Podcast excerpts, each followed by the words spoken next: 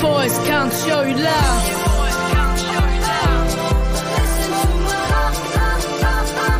Let's go. Listen to my heart.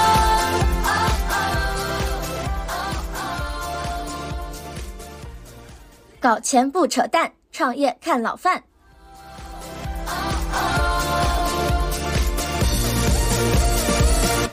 老范聊创业啊，今天来一位老朋友阿来。我跟他当年认识的时候呢，他还在做一些 TFBOYS 经济相关的一些工作。后来这几年啊，做了一些新消费品牌的，参与了一些创业的事情。最近呢，TFBOYS 话题比较热门，同时啊，这个里边它不光是一个娱乐的事情，还包括了一些对年轻人消费行为的一些洞察。所以啊，我就想请阿来来过来，咱们聊一聊。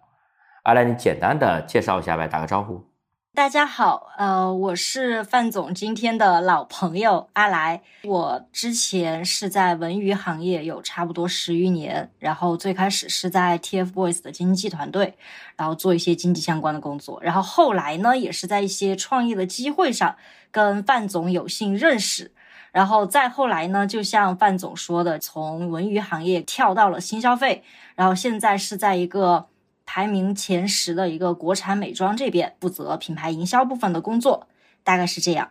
好的，欢迎阿来呀，我们就直接切入正题啊。你看 TFBOYS 啊，已经有十年之久了，依然有比较强的号召力。但你看其他很多偶像团体啊，几年之后很多人气就跌了很多很多了。你觉得从你的角度来看啊，为什么 TFBOYS 有这么强的生命力呢？这个问题我的看法是这样的，就是首先呢，TFBOYS 他们和其他的呃偶像团体和市面上大部分的偶像团体有一个非常大的不一样的地方，他们是从养成系出来的，并且他们可以说是国内的养成系的鼻祖了。本身因为养成系是要深耕于粉丝经济。然后粉丝一路陪伴着走过来，其实跟粉丝的粘性非常高。然后十年下来呢，其实 TFBOYS 已经不仅仅是这三个人本身，也不是这个团体本身了。它其中呢，其实有非常多的粉丝的感情寄托和自我投射在里面。也可以说，TFBOYS 它现在已经是一个符号了。这是跟其他的偶像团体有非常大的区别的地方。好像其他的也是走养成这个路线的嘛。那为什么他这个就走得好呢？就是首先，TFBOYS 他们开始的非常早，这个项目其实立项在零九年，零九年那个时候，其实国内真的除了他们，没有第二家在做这个事情。也就是说，除了时代峰峻，没有第二家机构在做这样的事情。这第一，然后第二呢？其实一零年到现在已经过去了。十三年，快十四年。首先，这个时间长度，国内没有第二家公司可以追上的。TFBOYS 他们出道的时间是在一三年，但你看这个项目其实是从一零年就开始了，其实是这个时间真的非常的早。而后面的所谓的养成系的公司，一是时间没有这么久，二其实也没有坚持得他有他们这么彻底。说个大家比较好理解的吧，TFBOYS 这个组合的三个人，他们接触影视的时间。对比他们出道的时间来说，已经算是比较晚了。一三年出道，没记错的话，应该是到了一七一八年左右才开始接触影视这个部分。中间其实有非常大的一段时间是他们深耕在偶像这条道路上。我们可以看到的市面上很多其他的偶像团体，可能这个地方就是对于男团来说会更明显一点。可能刚出道一两个月、两三个月，公司这边或者说是有什么资源、影视方面演戏的一些机会，然后就去了。但实际上呢，真正在坚持做偶像这件事的并不多。那这个我觉得其实是和国内的一个大环境的认知有关的。国内的这个大环境，包括很多文娱从业者也好，实际上并没有认识到说，偶像他其实是艺人这个大的标签下的一个细分的分支职业，它和歌手、演员一样，是有自己的一些职业标准和要求的。但这个其实，因为我们这边大环境的认知还没有走到这一步，大家还没有在这一点上达成共识，然后也导致说，其实我们没有一个非常能适合偶像去生长、去发展的一个生态和土壤。所以其实呢，也不是说国内其他的公司就不愿意去好好做这件事情。但是确实是就是难度非常大。这个也是我觉得，呃，时代峰峻非常厉害的一个地方。他们十四年来一直在专注的做这一件事情，目标非常明确，并且他们很早就很清晰的认识到了偶像这个职业其实它是一个单独的职业。偶像这个职业，你觉得他早一点让他做影视有什么问题吗？或者说他这个是一个单独的职业，他和比如说做歌手也好，还是说做影视也好，他有什么矛盾吗？这其中其实是有职业壁垒的。呃，比如说咱们说演员，演员最重要的是什么？是演技。很多演员的演技，要不就是来自于科班培养，要不就是来自于多年的摸爬滚打。总之，他是有一个演技的积累在这里，也是有一个专业的这么一个标准在这里。然后咱们再说歌手，歌手最重要的是什么？是唱功。唱功这个一方面也是来，要不来自于天赋，要不来自于科班，他总之都是需要磨练的。但是其实偶像他最需要的既不是演技，也不是唱功。偶像最需要的是什么？偶像其实，咱们用偶像的鼻祖大国日本的一句概括来说，其实偶像是给粉丝造梦的一个职业。粉丝其实就是消费者，我用消费者来讲吧，就是这部分消费者，他们其实在现实生活中有很多很苦闷的时候，或者说，嗯，找不到寄托的时候，这个时候一个偶像的出现，能够给他们带来生活的希望，或者说是情感的一种寄托。而偶像，你要说他需要很厉害的演技吗？他不需要。你说他需要很厉害的唱功吗？他不需要。他其实他最需要的是什么？他最需要的是给粉丝创造那个形象的那个能力，那个能寄托感情、寄托自己的梦想也好的那么一个形象，作为一个情感投射的那么一个载体的能力。其实这个往细分了说的话，也可以说是我们叫粉丝维护，或者说是 fan service 粉丝服务这样的一种能力。其实偶像他是有自己的偶像力的一个标准在的，并不是说我唱歌唱得很好，我跳舞跳得很好，我演戏演得很好，我就一定能做好偶像。其实真不是这样的，倒不是说他和演员和歌手有多少。中间有多少不可逾越的鸿沟？但是其实本身作为职业来讲，他们的职业要求是不一样的。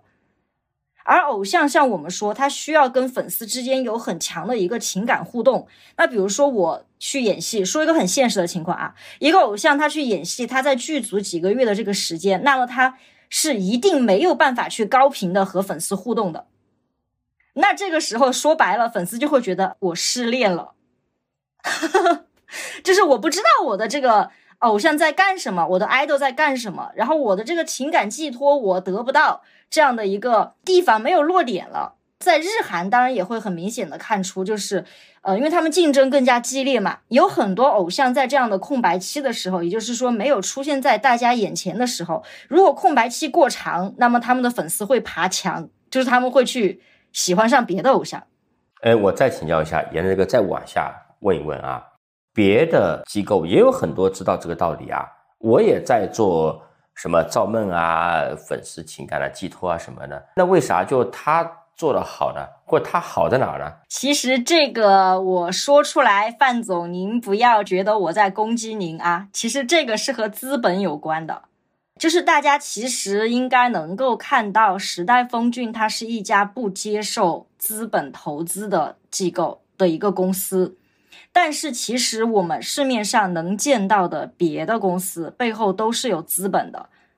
资本它是有一个在短期内盈利的需求在这里的，这个您做投资您肯定比我懂，对，所以其实有资本在背后驱使的情况下。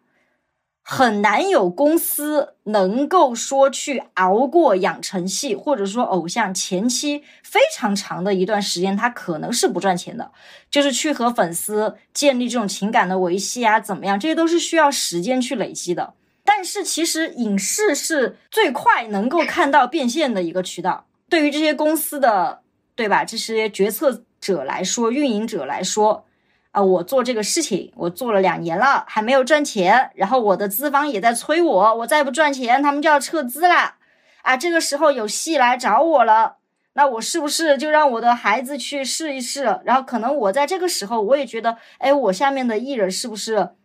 可能还是演戏也是个机会，对吧？其实我觉得资本就是左右这个市场的一个非常重要的一个因素，倒不是说别的公司别人都不愿意做，这个是很现实的一个情况。而时代峰峻他的老板本人，他就是这个项目的投资者，除此之外没有别的人了，所以他可以去贯彻他想做的事情。你这么说，我明白了啊！你看过去这几年，资本对于新消费的很多品牌，对吧？就希望能够迅速的帮他拉大销量，迅速越过所谓的培养的那段阶段。其实你看那个欧洲那些奢侈品牌，人家都是经过很多年、很多年培育出来的。那么咱们再接着往下聊哈，回头来看，你觉得说这个时代峰峻啊，作为一个 TFBOYS 他们公司，到底做对了什么？嗯，这个地方其实要展开说的话会非常的多，然后我是比较想在这个地方就是去分享一些我觉得比较关键的点。当然，第一件事一定是他敢于去当第一个吃螃蟹的人，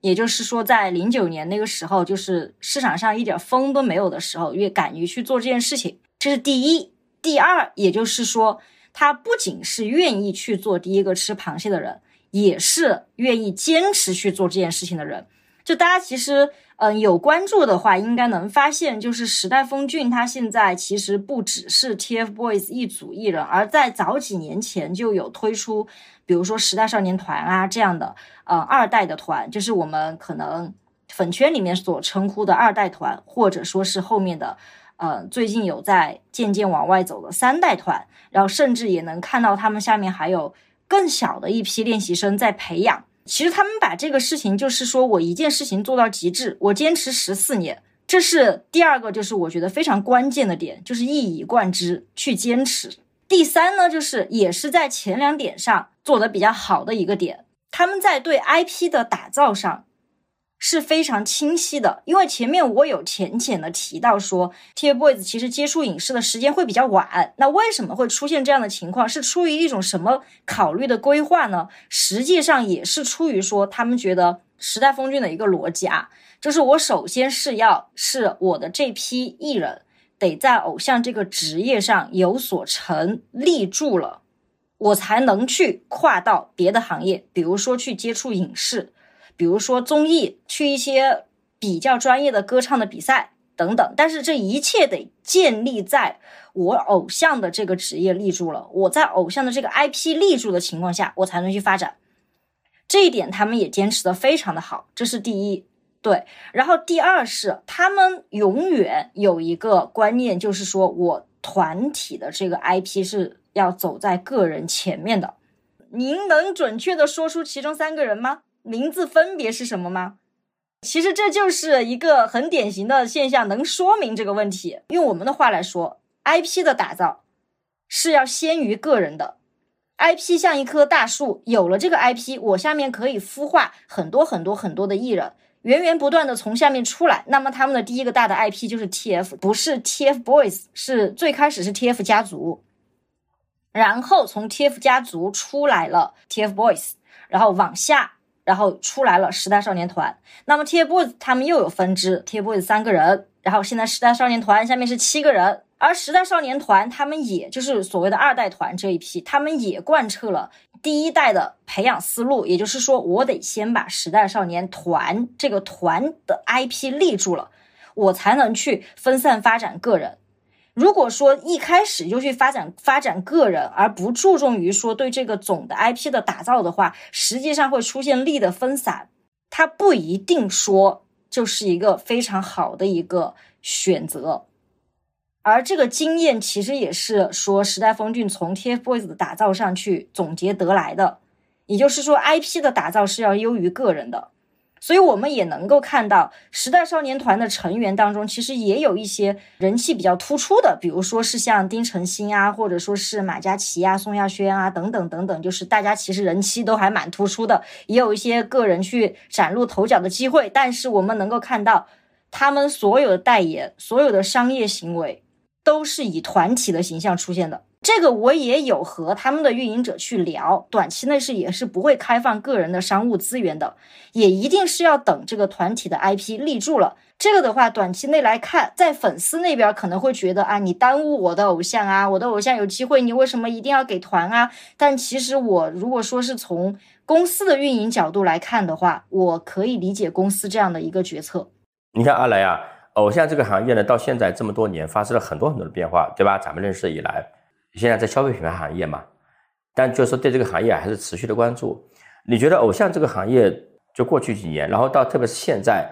属于一个什么样的一个阶段？到底跟几年前相比有哪些变化？然后未来可能会是一个怎么样的一个演变呢？偶像这个行业呀，如果说要去形容它的话，我会觉得它处在一个新生的阶段、萌芽的一个阶段。我为什么会这么说呢？就是大家可以看到啊，其实从 TFBOYS 爆红开始，从二零一八年《偶像练习生》。也就是所谓的大家可能口中讲的选秀元年开始出现了大批量的一些选秀的男团也好啊，很多公司自己推荐的呀，其实这些年逐渐的就是也没有一些声息了。当然，这之中除了和市场有关，也和政策有关，国家也开始注意到了这一块儿，所以开始对这一块儿这个行业。会有一些约束和管束，所以就是我觉得，就是之后呢，在这个行业上一定会变得越来越规范，这是肯定的。它会首先会有一个规范出来，然后让这个行业越来越正规化，这是第一。第二呢，就是资本也会趋于理智，因为我知道前几年的时候，大概也就是在一七年左右吧，一六一七年的时候，其实是很多资本大量涌进这个赛道的一个高峰。但是呢，也可以说，因为国家的一些管控，然后也因为市场的一些反应，可能就像前面讲的呀，什么生态环境啊，然后偶像出不来呀，等等啊，包括资本的本身的一些特性是需要短期见效的呀，等等啊这些情况，然后导致资本也渐渐的退出了。所以呢，这个市场好像看起来也没有之前火热了。第三呢，也是很多公司就是在前几年的这么一番高峰，然后又落下来之后呢，随着市场的平息以及资本的退出，很多公司其实也退出了这个市场，也退出了这个赛道。之前的很多的团体或者说是偶像，更多的是在模仿日本或者说韩国的一些模式和一些包装的方式，但是可能这些年下来，大家发现，哎，这一套可能在中国不是那么的合适。因为我也认识一些，就是还在这个行业里的大佬嘛，其实他们还是对这个行业是看好的，也看好中国是有这个市场的。只不过现在可能是更多的是说要去慢慢的去摸索，大家都趋于理智了嘛，大家要去摸索说怎么样的一个偶像的一个生态、一个形态啊，是更适合中国宝宝体质的一个偶像的一个状态，而不是说完全照搬日本和韩国的。所以我会认为，现在的行业它其实是还处在一个比较新的阶段，还需要一段时间的摸索和生长，是需要大家一起去建设的。未来你觉得会像什么样的一个格局发展呢？因为我离开这个行业也有差差不多三四年了嘛，不能说我的一个认知是非常正确的哈。就是首先在这里跟大家对，那其实我觉得可能短期内或者说是比如说五年之内吧。我还是认为不会出现一个特别爆的，比如说像 TFBOYS 这样的一个超级 IP。我目前会这样认为啊，在正统偶像的这个赛道里面，可能还是不会出现这样的一个超级 IP，因为现在就有点像大爆炸之后百废待兴，重新开始。那么其实它是需要时间的，无论是生态也好，还是说市场也好，都是需要时间去建设去养的。好的，这样阿来，刚才你也讲到啊，和日本。韩国的一些当年参考，那你现在觉得啊，我们中国这个行业和日本、韩国的同行相比，就有哪一些地方是共同的？那你觉得我们和韩国的这些、日本的这些，它到底有哪些区别啊？从这个行业啊，到受众啊，受众的消费啊，在我看来，目标受众和目标受众的一个审美取向和一个需求其实是一样的。这个中日韩其实都是差不多的，但是不同呢，我觉得不同的点会更多。第一个是我觉得国家比较大造成的，对，为什么会这么讲啊？日本和韩国都能看得出来，它是一个资源高度集中的国家。比如说韩国的小朋友他想要出道，那么他必须去首尔；而日本的小朋友想要出道，基本上一定要选东京。但是在中国是这样吗？它不一定的。中国你可以去北京，你也可以选上海，甚至说现在比如说成都这些地方，你也是可以选择的。它首先资源就不像日韩那样高度集中，那么就一定也不会有像日韩那样就是一个中心辐射效应。其次就是说，我们国家现在在媒介上和日韩有相当大的不同。比如说，在日韩这两个国家，传统媒体电视台其实还是有高度话语权的。但是我们现在因为新媒体的高速发展，比如说像抖音啊这样的一些新平台的这样一些发展，大家的一个媒介习惯也有改变。电视台的传统媒体，电视台的话语权其实是缩减的。那这个其实也另一方面就是像我刚才讲到的，就是资源的一个分散。我可能今天我是抖音的用户，我不太看电视。那有的人是说我看网站，我看网剧，我也不看抖音，我也不看电视。它资源的分散呢，也导致了说要集中火力去打造一个大爆 IP 的困难。而日韩他们其实在这两点上都是高度集中的。除去这些呃因素来说的话呢，日韩其实也比我们要领先很多很多年去发展这个事情。八零年代的时候，日本就已经出现了偶像了。那么其实你看到今年，它已经时间非常非常的长了，他们有非常多的时间去建设这个行业，去建设这个赛道，去配置与之相匹配的资源，来源源不断的去打造，把它变成工业化。我从培养开始到最后包装推出，我都是非常完善的一套流程。但这个其实，在我们国家，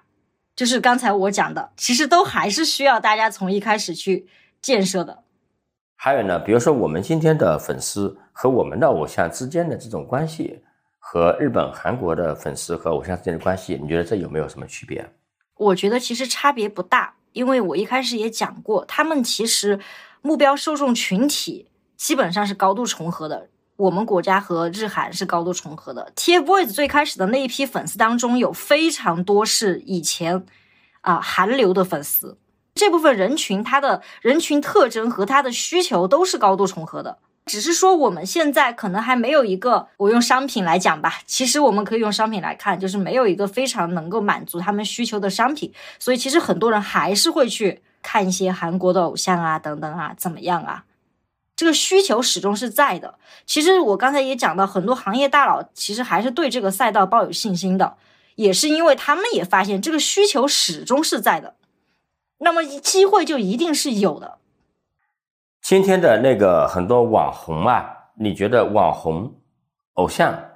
明星就这几个群体，你觉得他们之间的区别到底是什么呀？就哪一些的网红啊？有可能能够成长到这种非常顶级的这种 IP 的，类似于超级偶像的这种位置呢？呃，首先我觉得偶像和明星没有太多的一个区别。明星其实我觉得它不是一个职业，偶像是一个职业，明星不是。明星可以说我觉得是一种职业光环了吧？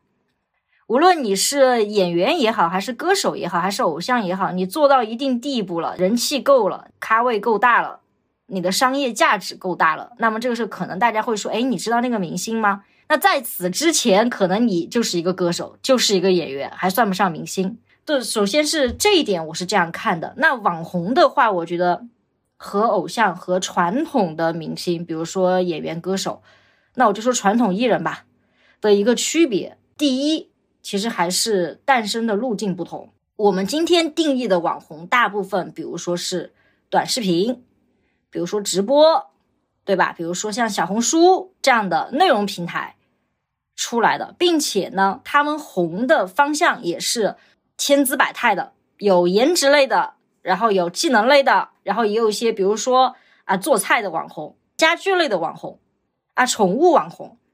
很多很多很多，它的分类其实会比传统的艺人更细，这一点我觉得应该大家是比较能够认可的。但是呢，其实倒回来说。它中间就会和传统的艺人有一个很大区别，比如说我们说宠物网红、颜值网红，它本身不是在一个严格的演技要求下出来的，它也不是在一个严格的唱功要求下出来的。如果说到了一些拍摄现场，剧组的拍摄现场，在没有经历过、没有很多个高清摄像机对着你，然后有很多人、道具组、又化妆师、又导演这样的场景里面，其实网红他是需要很长一段时间去适应的。大家的路径和标准是不一样的，因为其实网红的话，大家更多的是说我从这个网红身上我能获得一个什么样的情绪价值。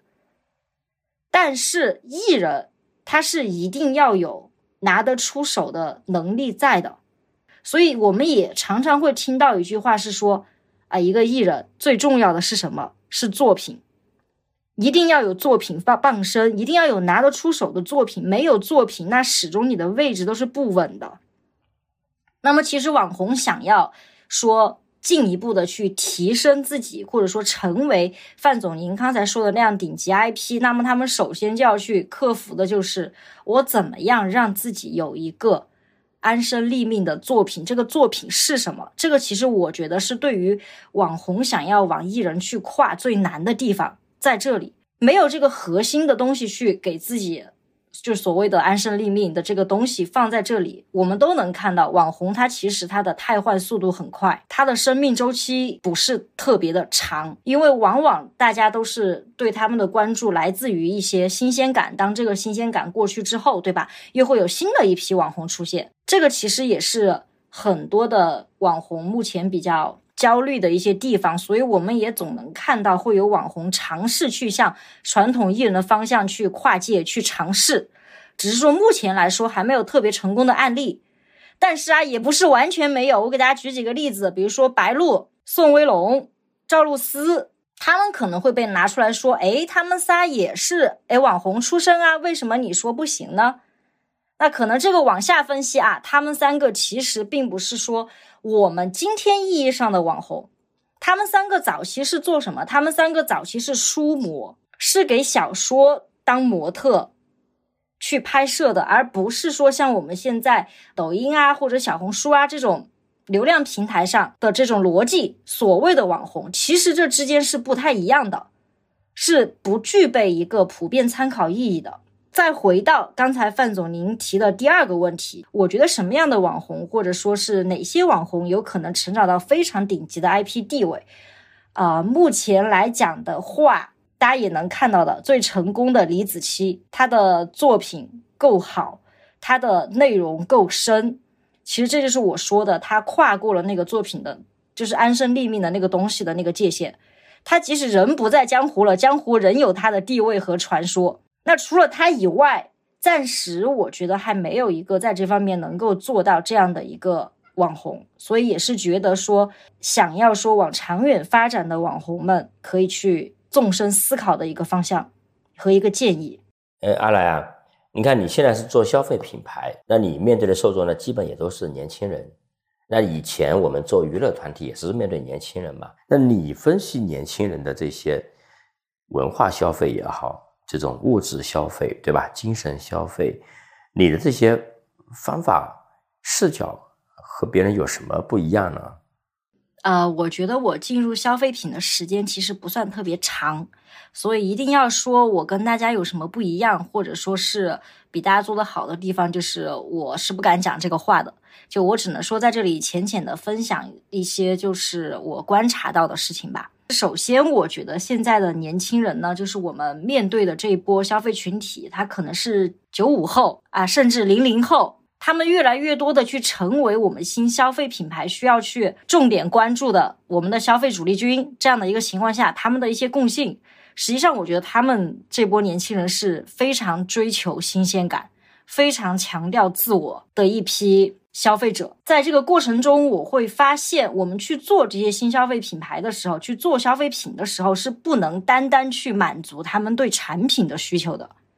是一定要把产品的需求变成他们对品牌的需求的。同时呢，又因为这波年轻人他们啊，非常的追求新鲜感，然后也因为现在时代的变化，大家接受新鲜信息的速度都很快，一天一变。那么其实对品牌的要求也更高，品牌必须要能跟上他们变化的速度，以及他们很可能会啊，今天我买你，明天我买他这样的一个可能看起来好像没有忠诚度的这样一个行为，品牌必须要在很短的时间内不仅要满足这波消费者的产品需求，还要满足他的情感需求，要符合他的价值观，要和他们的价值观能够是站在一起的，获得他们的价值观认同，然后还要给他们很好的消费体验，并且要让他们感觉到我是很特别的，我在做一件很特别的事情，我在用一个很特别的品牌。这个是我觉得现在的年轻人在选择消费品的时候的一个影响他们决策的因素。我们现在面对的消费者是一群这样，就是所谓的 Z 时代。其实 Z 时代这个词到现在也过时了啊，就面对的是一群这样的呃年轻的消费者，他们生长在一个日新月异的这么一个世界里，也是需要我们品牌去日新月异的不断的去更新，不断的去跟上他们的速度。这样的要求来要求自己的，无论是说从营销来讲，还是说从产品开发的角度上来讲，对品牌来说，对比五年前的环境要求都更加严格了。其实我觉得这个也和我们以前去做偶像会有一点相似的地方，就是你一定要深入到你的消费者，一定要深入到你的消费群体里面去，一定要把自己从那个。所谓的啊品牌视角高高在上的这么一个甲方视角放下去，一定要走到你的消费者之中，一定不能去忽略他们的每一个需求。我按照我前行业来说，就是我们是在这个架构内会有一个小组是去分析分析粉丝行为的，可能他们会潜伏在论坛当中，会潜伏在一些粉丝群当中。甚至说他们会有一些马甲，他们自己会伪装成粉丝，然后深入到粉丝群体里面去看啊，粉丝现在在聊什么，在喜欢什么。然后同时呢，并不是说我只潜入我自己的艺人的粉丝群里面，我还得去看别的。知道有一些大公司，他们还会说，因为其实人都是这波人嘛，大概也就是说十几岁到三十岁这么一波人，我可能还会潜入去说，哎，这波人他们的一些相关兴趣，比如说影视，比如说动漫，比如说消费等等，去看他们的一个取向、一个动向，去获取最精准的一手资源来进行分析，这样其实能够帮助公司去决定说，我下一个偶像我要包装成什么样。我要打造一个什么风格的？其实这个也就是说，我们做市场洞察嘛。那其实到我现在来说是一样的，我是把这一套应用到了我现在的工作当中。我会要求我下面的小伙伴。一定要深入到我们的消费者群体里面去，不仅仅是要看他们在我们这个品牌、我们这个产品、我们这个赛道里面的一些消费行为、消费心理，也要去看有相同共性的这波人，他们还有什么兴趣？他们平时在消费以外的行为会把时间花在哪些地方？比如说玩游戏，那我们就要去分析一下这波人他们喜欢玩什么样的游戏，这些游戏有一个什么样的共性？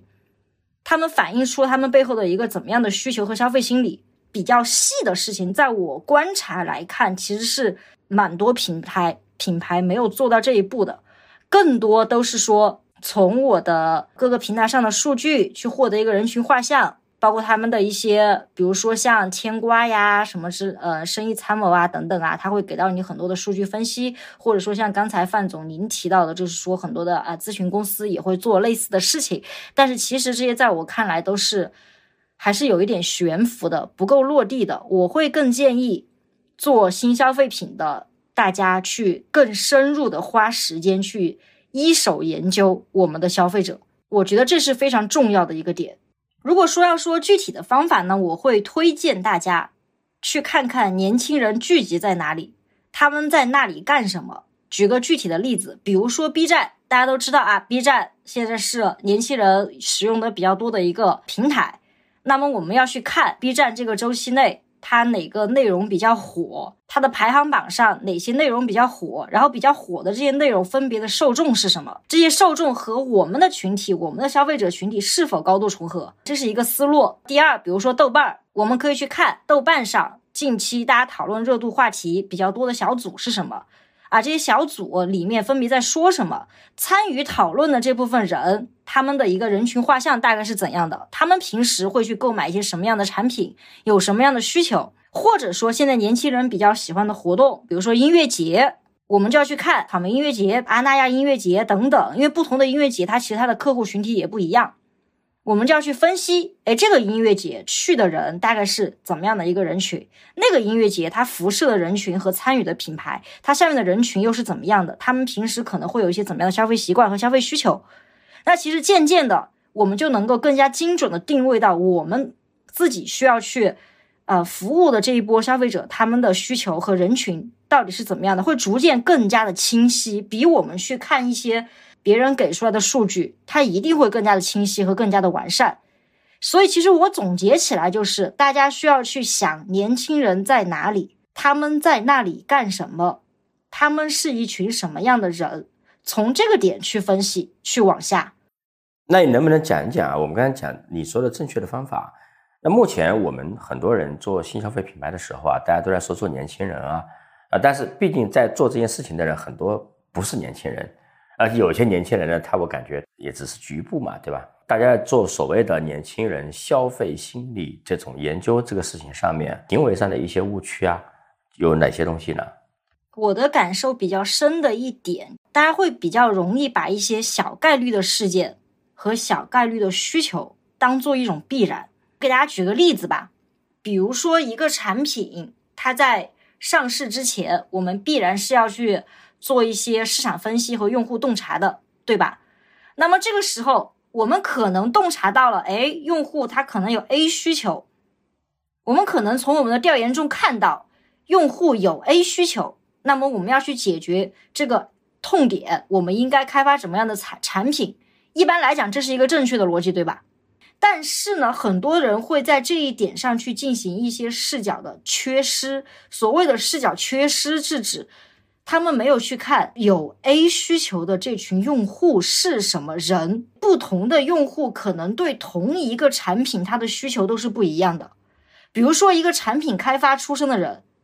他和一个纯消费出身的人对一个产品的理解一定是不一样的。他们俩在选择自己要用的产品的时候，他的这个逻辑也一定是不一样的，路径一定是不一样的。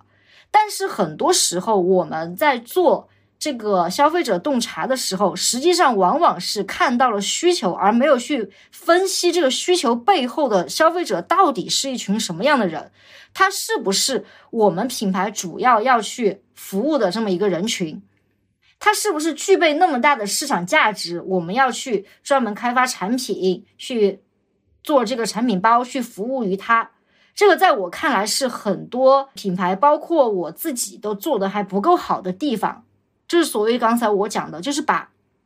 小概率的事件和需求当成了一种必然，但是实际上背后没有去分析到说可能有这个需求，这个需求的出现它并不是一个刚需需求，它背后的这个人群也不是一个主要人群。但是呢，我们在没有去深入分析的情况下，就把这个需求和这个人群当做一个普遍现象来做，最后投入了大量的资源，然后发现，哎，好像效果很差。这个是我觉得现在很多的误区在这里，因为其实我们说到年轻人这个群体，他们的兴趣很多，爱好很广泛，很分散。那我们在去做的时候，就需要更多的去研究他们的核心需求到底是什么，这是不是一个普遍的共性？我举个彩妆品的例子，我今天假设我是做一个主打说大家通勤舒适、呃日常万用的这么一个产品的这么一个彩妆品牌，但是我现在洞察到了，哎，市场上大家其实需要一些颜色比较跳脱的、更加活泼的这么一些彩妆的产品，那我是不是非得要去做呢？需要大家去辩证的思考了。我再拿我以前的行业来举个例子，比如说大家都能知道，肖战和王一博就是现在顶流。非常的有流量，非常的有人气，也非常的有商业价值。那他们的出现是不是真的可以复制的呢？它是小概率事件还是大概率事件呢？OK，阿兰，我最后一个小问题啊，就对于今天做年轻人生意的人，不管是做品牌的、做内容的，还是做渠道的，那你对于他们在营销上有哪一些的，如果说重要的建议的话，有什么？其实我觉得还是就是像前面提到的，在用户洞察这方面，因为我觉得这个在每一个行业都是最基本中的基本。如果说我在消费者洞察这一点上做不好，做的不够细，那就很可能会出现啊很多钱投进去了，但是并没有什么效果，这样的这样的一个情况，会出现很大的损失。然后呢，也是觉得大家千万不要觉得说做消费者洞察，它是一个非常泛的话题，一定要做深，一定要做细，一定要有耐心，一定要有足够的数据支撑，足够细、足够多的数据支撑，来帮助我们去做后面的每一个决定。因为这后面的每一个决定，到了消费者那里，到了这群年轻人那里，他们会直接告诉你你是 OK 还是说你不行。好的，感谢阿来来给我们做了一通精彩的分享啊，嗯，谢谢大家。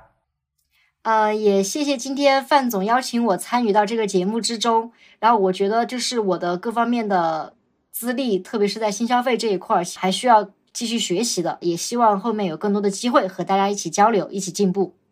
好，拜拜。好的。今天的节目就到这里，感谢大家的收听。同时，我们也特意为喜爱老范聊创业的听众朋友们开启了听友群计划，欢迎对创业感兴趣、想认识更多创业者的听众朋友们加入。具体加入方式可点击单集节目介绍查看。我们下期再见。